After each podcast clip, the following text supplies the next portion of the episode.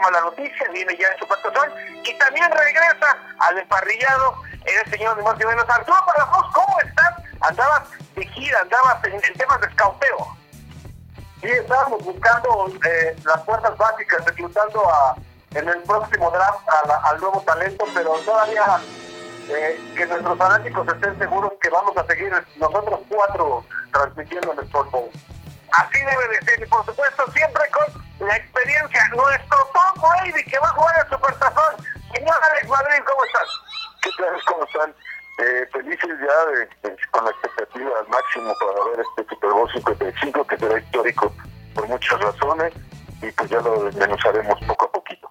El que sí no sé, todavía no sabemos si es nuestro Ben Roethlisberger o nuestro Robert Christie tercero, es el señor Ángel Estrada. ¿Cómo andas? Muy buenas tardes, señores. No, pues yo, yo soy el coreback que ustedes determinen, pero pues obviamente siempre el ganador, ¿no? Hay que estar del lado de los ganadores. 11 jornadas los acereros lo fueron. ¿Mande? Sí, sí, sí. Sí, exacto, exacto. O sea, un, coreback de los buenos, de los, de los que no dejan dudas. Mientras no te quieras convertir en mil dólares, mi amigo Ángel. no, para nada, para nada. me renuevo cada año. Cada año somos uno diferente. Y vámonos ya rápidamente con el primer tema, mi estimado Arturo Palafox. Traes algo calientito, candente y además de mucho número, una buena investigación, los récords que se pueden romper en este Super Bowl 55. Cuéntanos. Primer cuarto. Primer cuarto. Nuestro primer cuarto. El juego más importante de la NFL está a tan solo unas horas de llevarse a cabo y los dos protagonistas ya se dieron las caras en un juego de campeonato de la conferencia americana y ahora lo harán en el Super Bowl 55 donde oh, podrán romper varios récords. Primero que nada, el hombre de las tres décadas, Tom Brady, ganó el Super Bowl tres veces en la primera década del milenio, 2001, 2003 y 2004. Luego lo hizo tres veces más en la segunda década, 2014, 2016 y 2018 y en caso de alzar la edición 55, se convertirá en el primer coreback que lo logra en tres decenios distintos.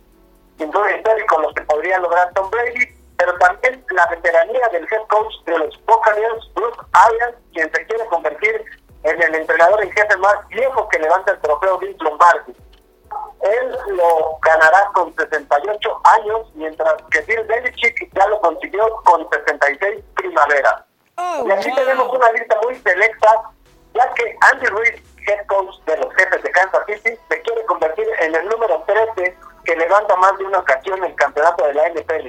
Y en caso de conseguirlo, sería el séptimo que lleva dos veces consecutivas el trofeo Vince Lombardi a las vitrinas de su organización. Y bueno, no podemos dejar atrás a Patrick Mahomes, que llegará al próximo domingo con 25 años y 143 días y si logra levantar el trofeo Vince Lombardi, se convertirá en el pasador más joven de toda la historia en conseguir dos veces el Super Bowl. La marca anterior le pertenece a Tom Brady, quien lo consiguió con 26 años. Al tener 54 Super Bowls ya disputados, 27 son para la conferencia americana, misma cantidad que pertenecen a la conferencia nacional. Así que este domingo se romperá el empate. Vamos a ver si se queda en manos de la AFC o de la NFC. Desde que los Patriotas consiguieron el título en la temporada 2003-2004, ningún equipo repitió la victoria en un Super Bowl, por lo que los Kansas City Chiefs se buscan convertir en el octavo equipo que logre dos campeonatos al Para Brady hay una situación inédita en el juego que se llevará a cabo en el Rainbow James Stadium. Solo cinco corebacks han levantado el trofeo de campeón de la NFL llegando desde la ronda de comodines. Y en caso de que los bucaneros de Tom Brady lo logren, el veterano de 43 años será el sexto hombre que llegue a ser campeón desde la ronda de comodines. Peyton Manning es el único coreback de la historia que llega y gana dos veces el Super Bowl con dos franquicias diferentes. Lo hizo con los Colts y después con los Broncos. Mientras que Brady ya ganó con Patriots y ahora busca hacerlo con los Bucaneros. Y como les mencionaba en un principio, busca Tampa Bay ser el primer campeón que lo logra como local. Así que, sin importar cuál de los dos equipos sea el ganador, tendremos récord impuestos en un partido de Super Bowl. Y para ustedes, ¿quién es el favorito? Detalles muy interesantes los que nos platica mi estimado Arturo. Hay varias cosas que hay que retomar sobre lo que nos expone Arturo. Me voy a quedar primero con el aspecto de este empate entre la conferencia americana y conferencia nacional, empate momentáneo, como bien nos comentaron con respecto a los supertazones. Los últimos dos campeones, pero si hablamos de los últimos cuatro, tres veces las ha ganado la conferencia americana, Patriotas y Jefes de Kansas City. Pero por ahí se coló las águilas de Filadelfia y antes estuvieron los Patriotas, antes estuvieron los Broncos, antes estuvieron los Patriots. O sea, desde el 2015 el dominio de la AFC ha sido pues básicamente brutal. Alex. Siendo un dominio muy importante de la conferencia americana en los últimos años, creo que los equipos de la AFC se han reforzado mejor y han tenido mayores proyecciones a futuro para construir franquicias duraderas y competitivas. De acuerdo con lo que comentaba nuestro amigo Arturo, que el problema será no romper los récords, sino quién será el dueño de ellos, ¿no? Pienso que no va a haber cañonazos en el estadio Raymond James. En cuestión de head coach, me simpatizan los dos. Creo que Arians, eh, el haber superado tres veces el Kansas, le da un valor muy importante, además de que sería el más veterano con Super Bowl. Y pues creo que será un partido súper histórico y creo que ahora Brady conoce muy bien a los equipos de la conferencia americana, como bien me recordaba, ya jugaron en Kansas City con Brady cuando estaba en los Pubs. Eso le ayudará también como que a diagnosticar mejor, sobre todo las defensivas que le presenten ahora con representando a la conferencia nacional. Ángel, cualquier estadística que se quiera revisar en playoffs y en supertazón está Tom Brady ya mencionaba obviamente Arturo este tema que me parece impactante, ¿no? No solamente es el aspecto duradero, el poder ser campeón en tres décadas diferentes. ¿Cómo consideras tú que llega en este aspecto el Brady, que parece que tiene hambre cada vez y más y más, y cuando parece que ya rompe todos los récords, hay uno más que sale? Me parece que es interesantísimo, ¿no? Totalmente de acuerdo. Tom Brady definitivamente no tiene nada que perder este próximo domingo. Su legado no creo que sea dañado si es que llega a caer ante un equipo como Kansas City, que evidentemente todos dicen que están tras la dinastía, tras, vamos, tomar la estafeta que está dejando Tom Brady en la liga en general, sin distinguir entre americana y nacional. En definitiva, es uno de esos jugadores que sí a lo mejor generarán odio, sí a lo mejor generarán dudas, sí a lo mejor generará un tema de discrepancias, pero son de esos pocos atletas que hay que valorar, que hay que estar agradecidos de que se les pudo ver, de que formaron parte de estos deportes. Tal vez equiparándolo con un Roger Federer, con un Rafa Nadal en el tenis, con un Cristiano Ronaldo y un Messi en el fútbol, con un Michael Phelps, con un Usain Bolt, esos tipos de atletas que se procuran ellos mismos, que se cuidan ellos mismos, que van en busca de establecer marcas, que van en busca obviamente de hacerse de buenos equipos, porque estamos hablando de deportes tanto en conjunto como individuales. Esta vez creíamos que a lo mejor Tom Brady, alejándose del norte, del tema del clima, de Bill Belichick, no iba a lograrlo. Y al final creo que nos está demostrando lo contrario. Él puede levantar una franquicia y pudo llevar a una franquicia como Tampa Bay hasta el Supertazón en tan solo 7, 8 meses, ¿no? Contemplando desde que fue firmado. Entonces, la verdad es que es de reconocer lo que ha hecho Tom Brady. E insisto, creo que es uno dentro de la cancha, otro fuera de la misma, pero debemos estar de alguna forma, pues agradecidos, si le podemos decir así, porque nos dejó todo. Y probablemente vaya por todavía uno o dos años más, ¿eh? Y entre toda esta revisión de fantásticos atletas que haces, pues por supuesto no podemos dejar afuera a Michael Jordan, que históricamente como uno de los atletas íconos, no solo en el deporte estadounidense, sino global, pues superaría a Michael Jordan actualmente tiene seis títulos, aunque bueno, está el debate que se llevó seis de seis, no perdió un solo campeonato, y en este caso, pues bueno, Brady llegaría a un récord, a un hipotético récord de siete. Interesantísimo lo que hemos platicado hasta el momento. Vamos con el segundo cuarto porque sigamos hablando de supertazón, muchos temas. Vamos al. Segundo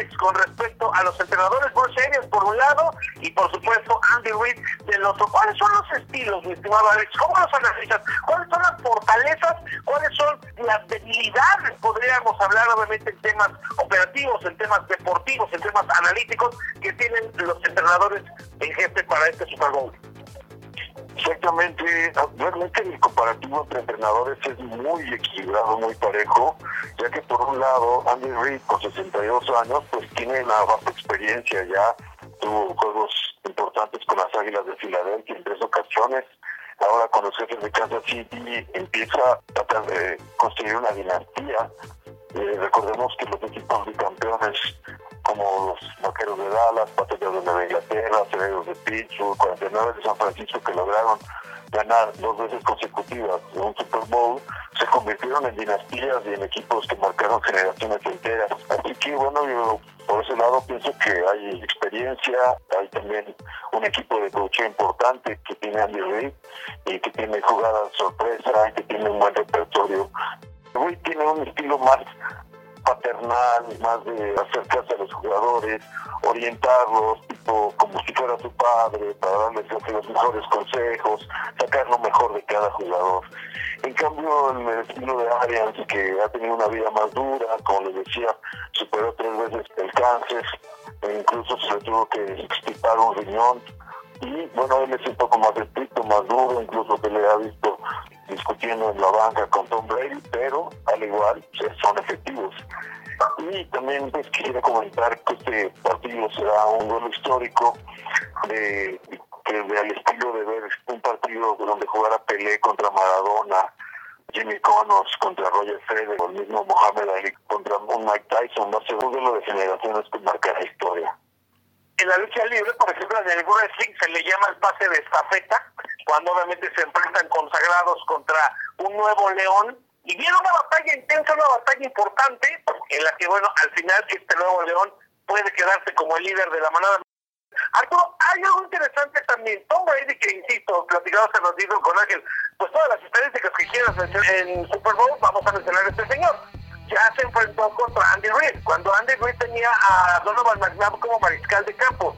Obviamente eso fue hace muchos años ¿Puede quedar algo de ese viejo Andy Reid que pueda aprovechar Tom Brady en este juego? Me parece que sí. Además, si Andy Reid algo aprendido en los últimos años es cómo gestionar a un equipo que ya sepa ganar en un Super Bowl. Y no es lo mismo, perdón por la comparación, pero no es lo mismo Donovan McNabb que Patrick Mahomes, ¿no? Entonces, el talento, el carisma, el liderazgo del actual pasador de Kansas está haciendo una dupla extraordinaria con Andy Reid y déjame mencionarte un dato que me vino a la mente ahorita rapidísimo. Tuvimos la oportunidad de estar en el Super Bowl en que Filadelfia le gana a los Patriotas y Tom Brady ya sabe lo que es perder un Super Bowl contra un Kelsey. Precisamente el centro de las Águilas de Filadelfia en aquel año era Jason Kelsey, hermano de Travis. Y entonces ahora busca una revancha contra otro de los Kelsey. También ahí se podría romper un récord y perder un Super Bowl contra dos hermanos distintos, ¿no?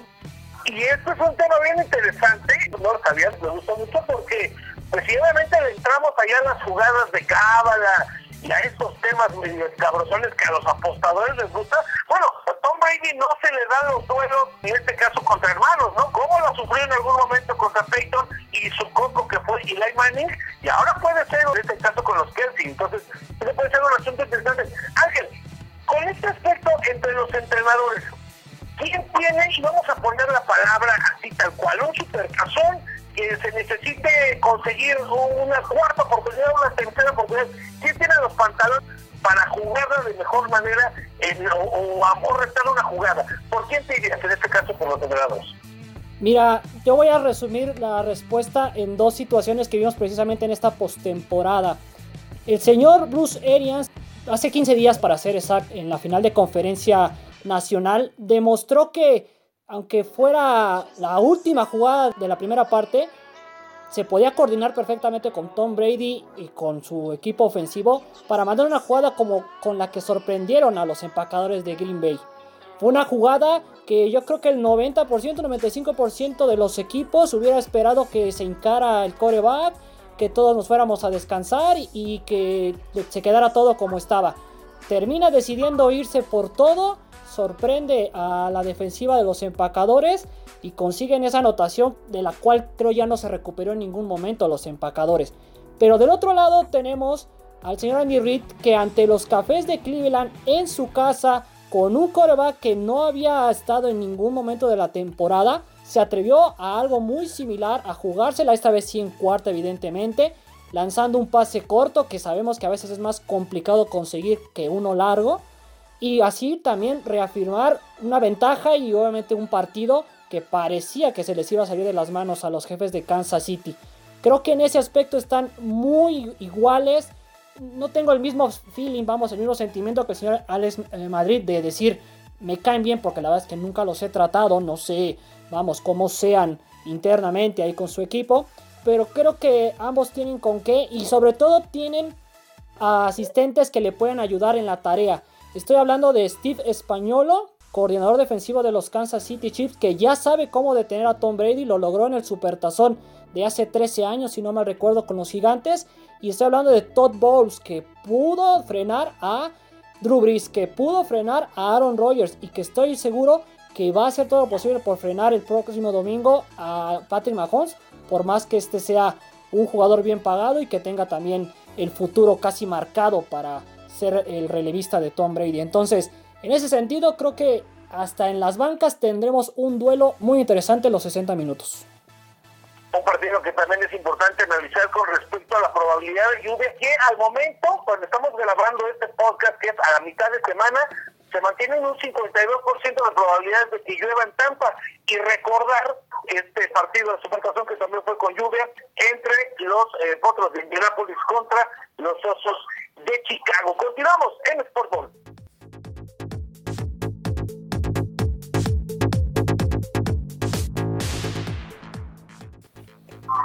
Hay tantas cosas, y continuando por supuesto con el tema, hay tantas cosas que hay que analizar en un supertazón y además un supertazón como este, que viene de una temporada con pandemia y todo el aspecto que ha pasado sin público. Hay asuntos interesantes con respecto a los patrocinadores. ¿Qué tiene sobre esto?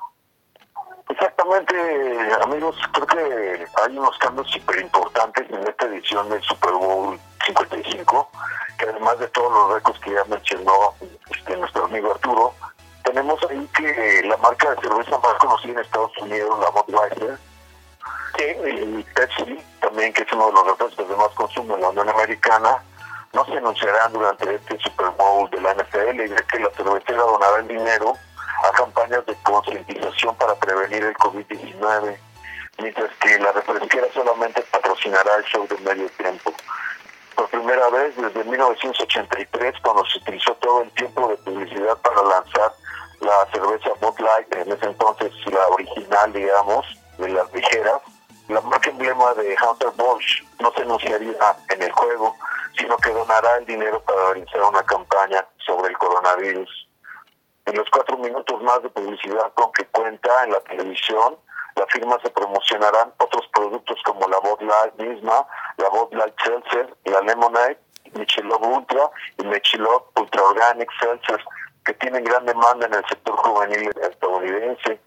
Por lo que toca a la Pepsi, informó que tampoco anunciará su marca estelar para enfocarse en el patrocinio del espectáculo del medio tiempo, mientras que otras importantes empresas como Audi, Coca-Cola, Avocados por México, que es una empresa súper importante ya por el consumo de aguacate para el guacamole, tampoco compraron publicidad para anunciarse tal vez por televisión.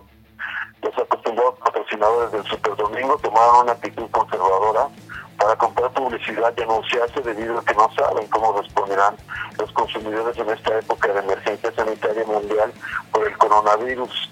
Y creo que de eso también nos va a comentar un poquito a nuestro amigo Arturo. Realmente es muy interesante porque para México es importante este supertazón, no solamente lo deportivo, estamos ya hablando de cifras, estamos hablando ya de economía, estamos hablando de que los productores de aguacate mexicanos esperan enviar para este supertazón allá en los Estados Unidos aproximadamente más de 20 mil toneladas de aguacate. Entonces, vamos, oh, obviamente también funciona mucho para los mexicanos. Y sobre el aspecto de qué es lo que consumen verdaderamente los mexicanos, viendo el supertazón, mi estimado Arturo, tú tienes datos interesantes. Claro que sí, Oscar. La AMBO, la Asociación Mexicana de Ventas Online, hizo una encuesta sobre el comportamiento de la afición mexicana que va a ver el Super Bowl.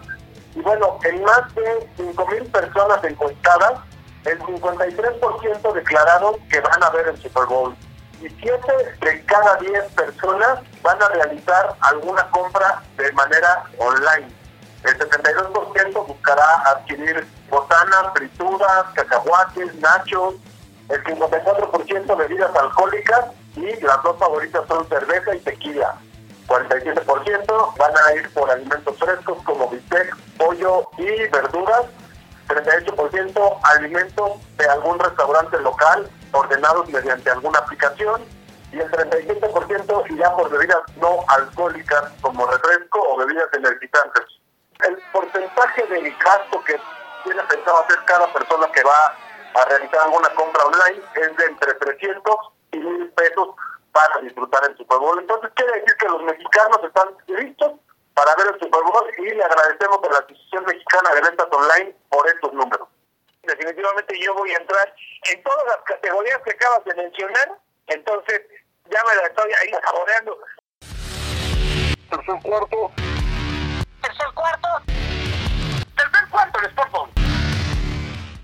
Eduardo Ángel, siguiendo con este tema de Supertazón, tenemos que hablar entonces también de un resumen, de un resumen que tú tienes, cómo fue la temporada, verdaderamente llegan los dos mejores equipos, se estarán entregando los NFL Honors un día antes, donde bueno, todo parece que está ya solamente entre Aaron Rodgers y el propio Patrick Mahomes como MVPs.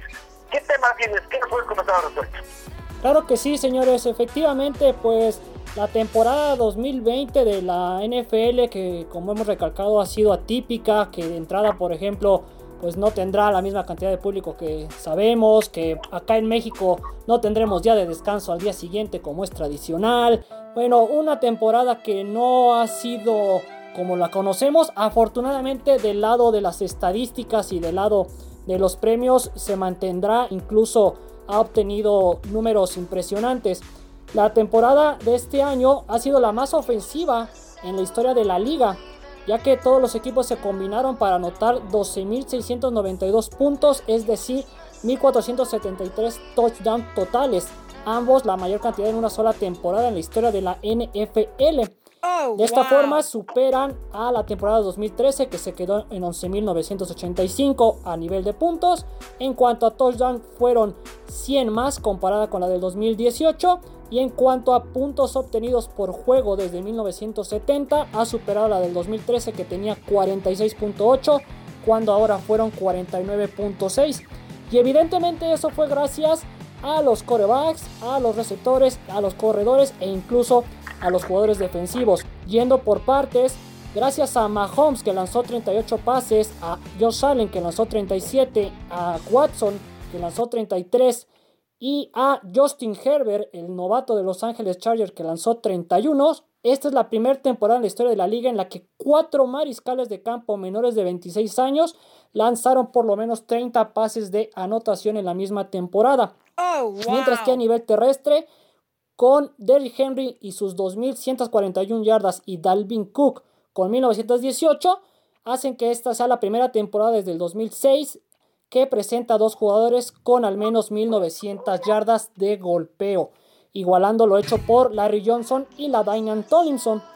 En la era del Super Bowl, esta temporada es la segunda con al menos 5 novatos, registrando al menos 10 anotaciones. Jonathan Taylor, Chase Claypool, Antonio Gibson, James Robinson y DeAndre Swift son cada uno de ellos. Y finalmente, esta temporada es la primera desde el 2009 con al menos dos jugadores que registraron 9 o más intercepciones.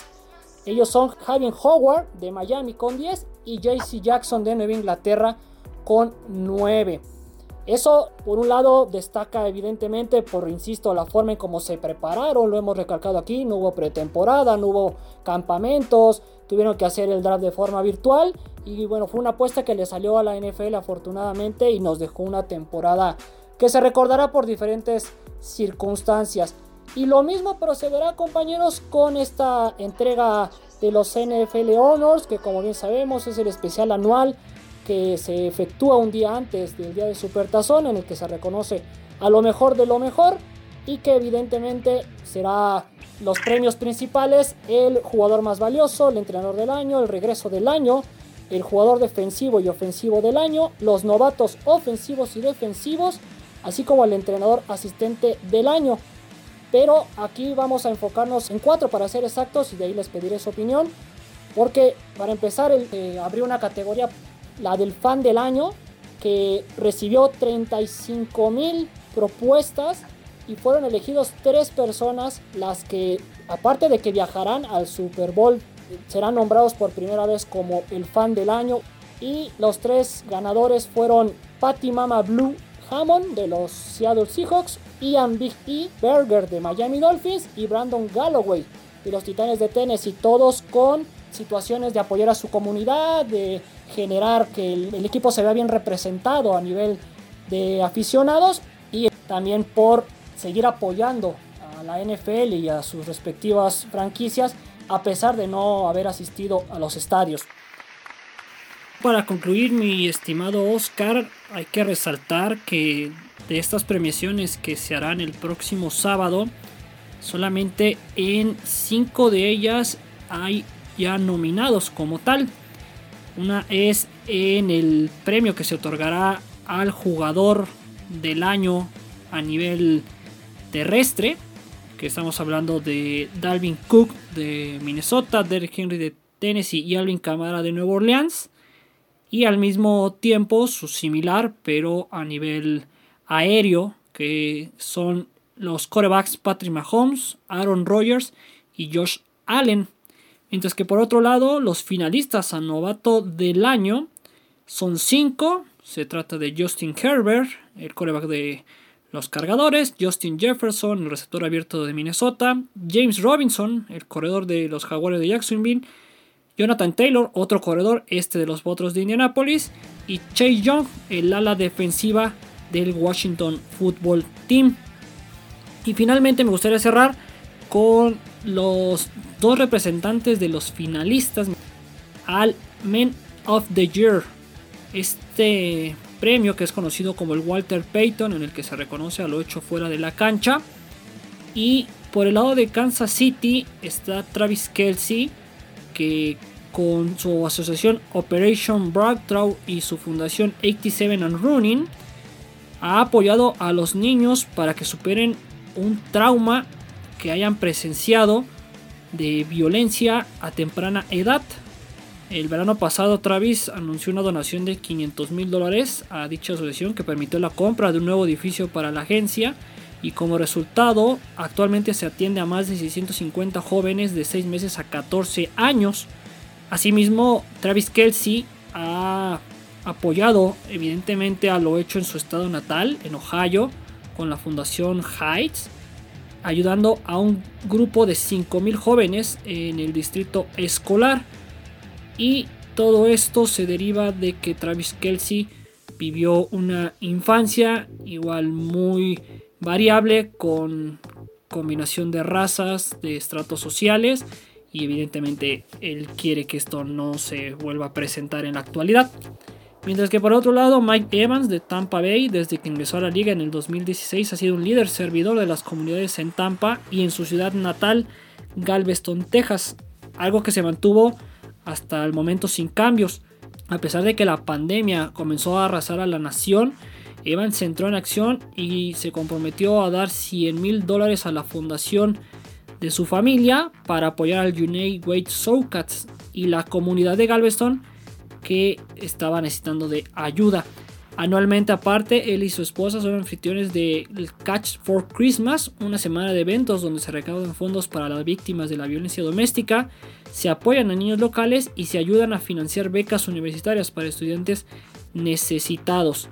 Esto también se deriva de que Evans pasó circunstancias desafiantes en su infancia, ya que su madre fue víctima de violencia doméstica por parte de su padre, el cual fue asesinado por el hermano de su madre cuando Evans tenía solo 9 años. ¡Oh, wow! Mi estimado Alex, con respecto a los premios, los ser Honors, me parece que hay uno que está cantadísimo, y, pero además tendría que ya llevarse a un nuevo nivel y debería de ponerse el nombre de este jugador. El regreso del año ya tendría que llamarse el premio Alex Smith. Ya, debería de serlo a partir de ahorita forever. No sé cómo lo ves tú. Definitivamente, creo que es un, como lo habíamos comentado en otras emisiones, un ejemplo de vida esta casi restauración de Alex Smith, una serie de operaciones en un lapso de tiempo bastante corto, en el que el simple hecho de volver a jugar pues es una victoria sobre la vida misma y, es un ejemplo que nos da el deporte, que a veces nos da algunos ejemplos. En esta ocasión creo que Alex Smith definitivamente tiene el, el camino y las puertas abiertas para llevarse el premio. El cuarto cuarto. El cuarto cuarto. El cuarto cuarto. Regresamos amigos del Sport el show de la NFL, vamos ya repetito el último cuarto, hemos hablado muy interesante de todo lo que engloba este supertazón número 55, ya se mencionaron récords, ya se mencionaron análisis, también todo el tema económico, pero tenemos que hablar también de la historia misma de lo que es la NFL, ya que Patrick Mahomes de 25 años de edad está a las puertas de lograr algo que pocos mariscales de campo lo han hecho desde que se instauró el Supertazón, vaya, como mismo Super Bowl, hay que recordar rápidamente con esta unión entre la AFL y la NFL, que dio primero al partido llamado por el campeonato AFL-NFL, se vuelve el Supertazón a partir de la edición número 3-4. Pues bueno, han sido 73 mariscales de campo los que han iniciado como titulares este gran partido. Evidentemente de estos 63, pues bueno, Tom Brady ya tomará parte en un décimo supertazón entre otros. Bueno, ¿cuál es el asunto? Patrick Mahomes está a las puertas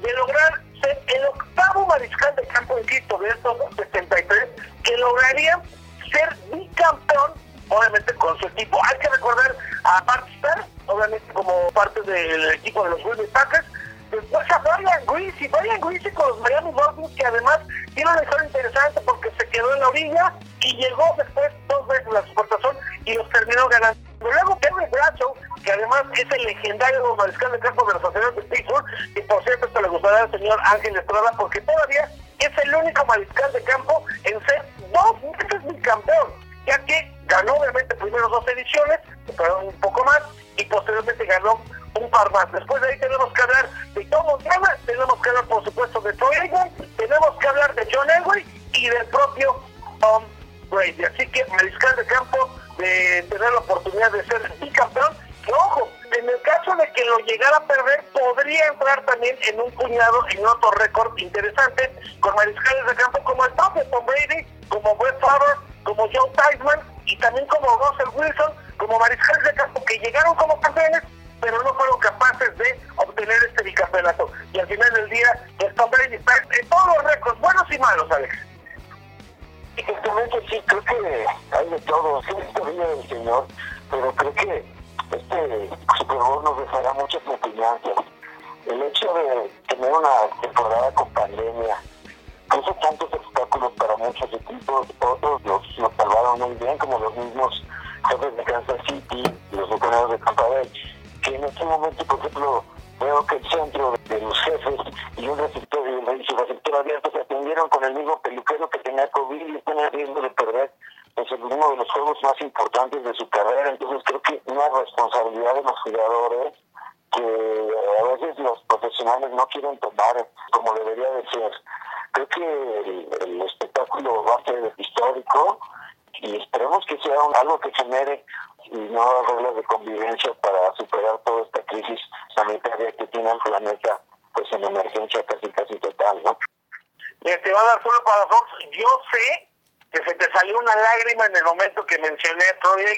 como parte de este grupo de mariscales de campo bicampeones de la NFL. Así es, querido Oscar. De hecho, ya no me tienes que decir Arturo, me puedes decir Aikman con todo gusto. Okay. Y Troy fue uno de los grandes líderes y no solo fue bicampeón, ¿no?